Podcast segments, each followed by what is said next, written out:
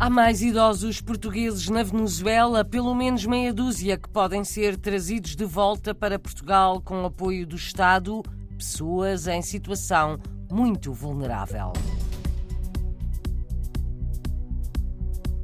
Em Namur, na Bélgica, o presidente da República encontrou-se com estudantes portugueses que gostavam de voltar para Portugal.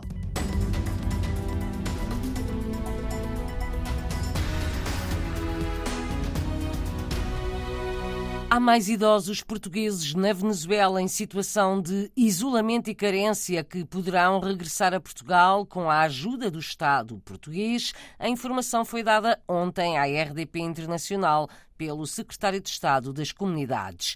É confirmada e detalhada hoje pelo Adito Social que trabalha desde agosto junto da Embaixada Portuguesa em Caracas. William dos Santos Figueira diz que para já estão identificados meia dúzia de casos, mas poderão aumentar. A avaliação tem de ser rigorosa e as pessoas repatriadas precisam de ter acolhimento garantido em Portugal. Eu vou avaliar agora Maracai um caso que parece que cumpre todos os requisitos para ir, porque nós precisamos ser justos e ser bem rigorosos com isto. Só que eh, este vai à Madeira e temos que fazer contato com a autoridade da Madeira para ver se tem alguma vaga lá, porque ele precisa ter um lar, já é uma de idade, está de saúde mais ou menos bem, mas mora só, está realmente carenciado e mora só mas eu ainda não conhecia, vou conhecer agora. Neste momento temos mais ou menos avaliados seis pessoas, mas é provável que seja mais. O repatriamento de idosos carenciados das comunidades portuguesas começou esta semana. É um novo apoio do Estado.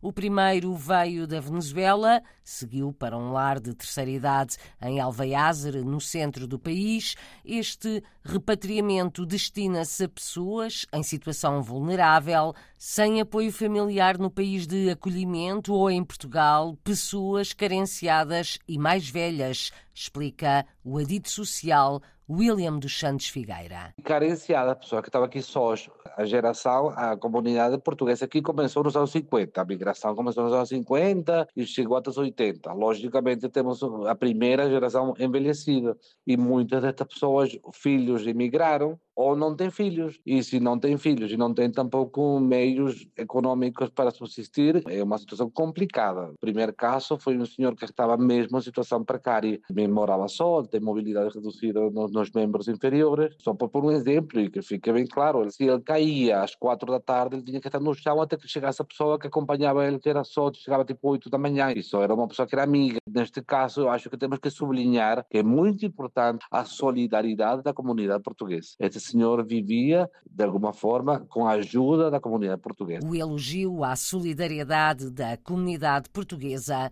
na Venezuela. William dos Santos Figueira é adito social junto à Embaixada de Portugal em Caracas, trabalha no consulado onde todos os dias lhe batem à porta com pedidos de ajuda. Todos os dias, praticamente. Muitos pedidos, todos os dias. Quais é que são os pedidos principais? Saúde. Eu acho que a grande questão é a saúde. E pessoas mais novas estão a tentar ver se vão a Portugal. Estamos a ver muitas pessoas a, a ver se vão a Portugal a fazer vida em Portugal. Okay. Portugueses nascidos na Venezuela. Muitos lusodescendentes na Venezuela continuam a tentar vir para Portugal por causa das dificuldades económicas e sociais. A saúde é uma das grandes preocupações porque faltam tratamentos e medicamentos no país. Em qualquer cidade que vamos, temos casos específicos. Uma pessoa que tem uma doença e não consegue fazer o tratamento adequado porque não há o tratamento adequado no país. Então, muitas vezes é só pedir a medicação ou fazer lá em Portugal. Temos pessoas em condição mais precárias que outras, mas sim, acho que é transversal a todo o país. Até agora, a situação mais precária é pessoas idosas. Temos casos de saúde, pessoas que precisam de tratamento médico, crianças que precisam de alguma intervenção cirúrgica. Estou-me a lembrar agora um caso de uma criança que tem uma condição que se essa criança não vai a Portugal a fazer isto, é uma criança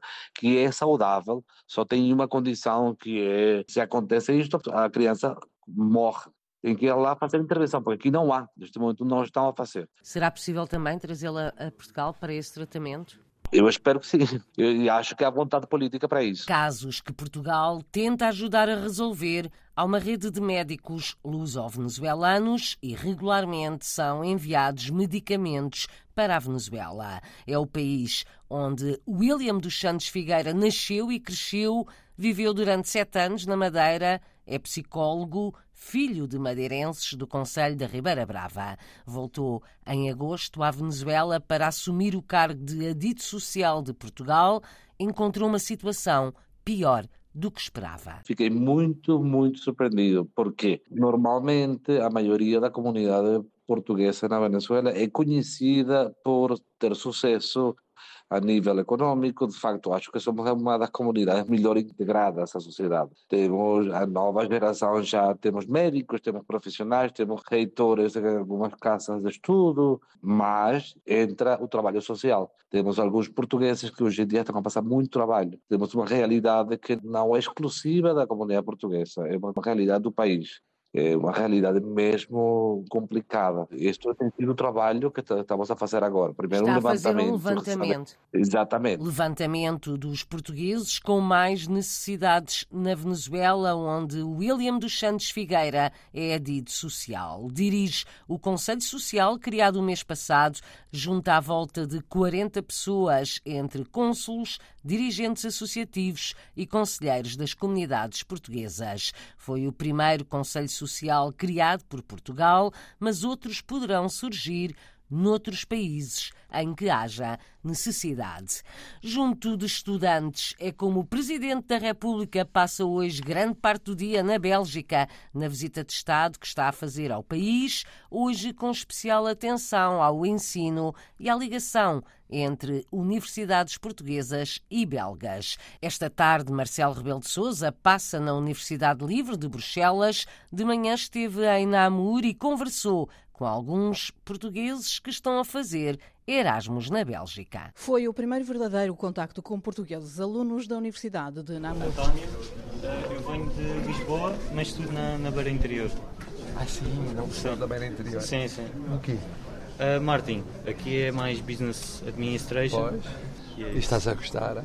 Estou, estou, estou a adorar imenso. Alguns admitem que querem regressar ou trabalhar um dia em Portugal. Se um dia tiver a oportunidade, sim, eu sempre gostei de, de ir a Portugal de férias com a minha família, então sei que viver lá é uma experiência totalmente diferente, porque, bom, viver lá já não é como se for só de férias, mas sim, pode ser a eventualidade de se, se apresentar, sim, posso ir a trabalhar.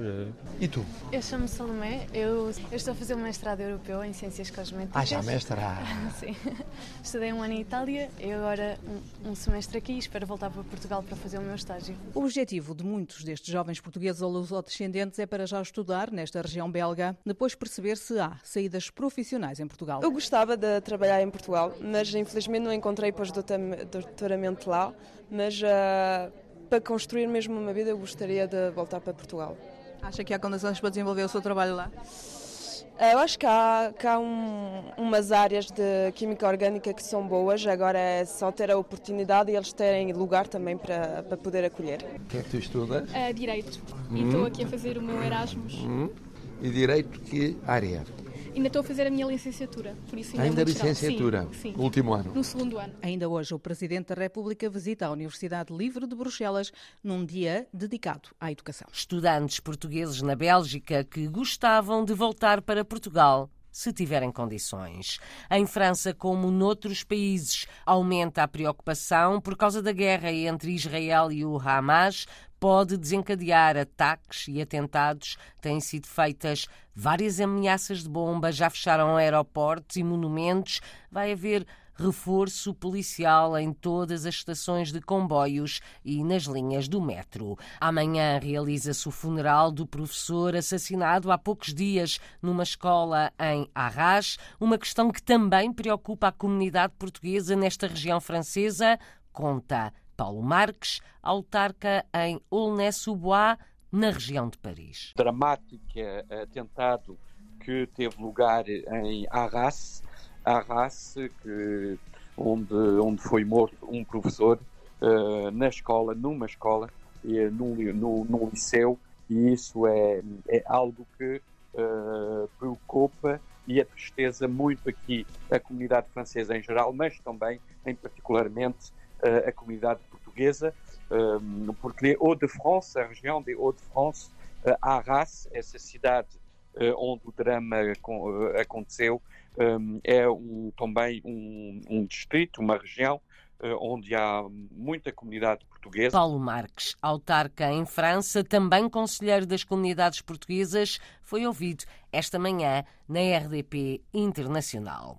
No Brasil, mais de 20 filmes com produção portuguesa fazem parte do cartaz da Mostra de Cinema de São Paulo. Começa amanhã Val Abrão, de Manuel de Oliveira e As Ilhas do Fogo, de Pedro Costa, são alguns exemplos. Também a Sibila, uma adaptação de Eduardo Brito do romance de Agostina Bessa Luís. A Mostra de Cinema de São Paulo prolonga-se até 1 de novembro.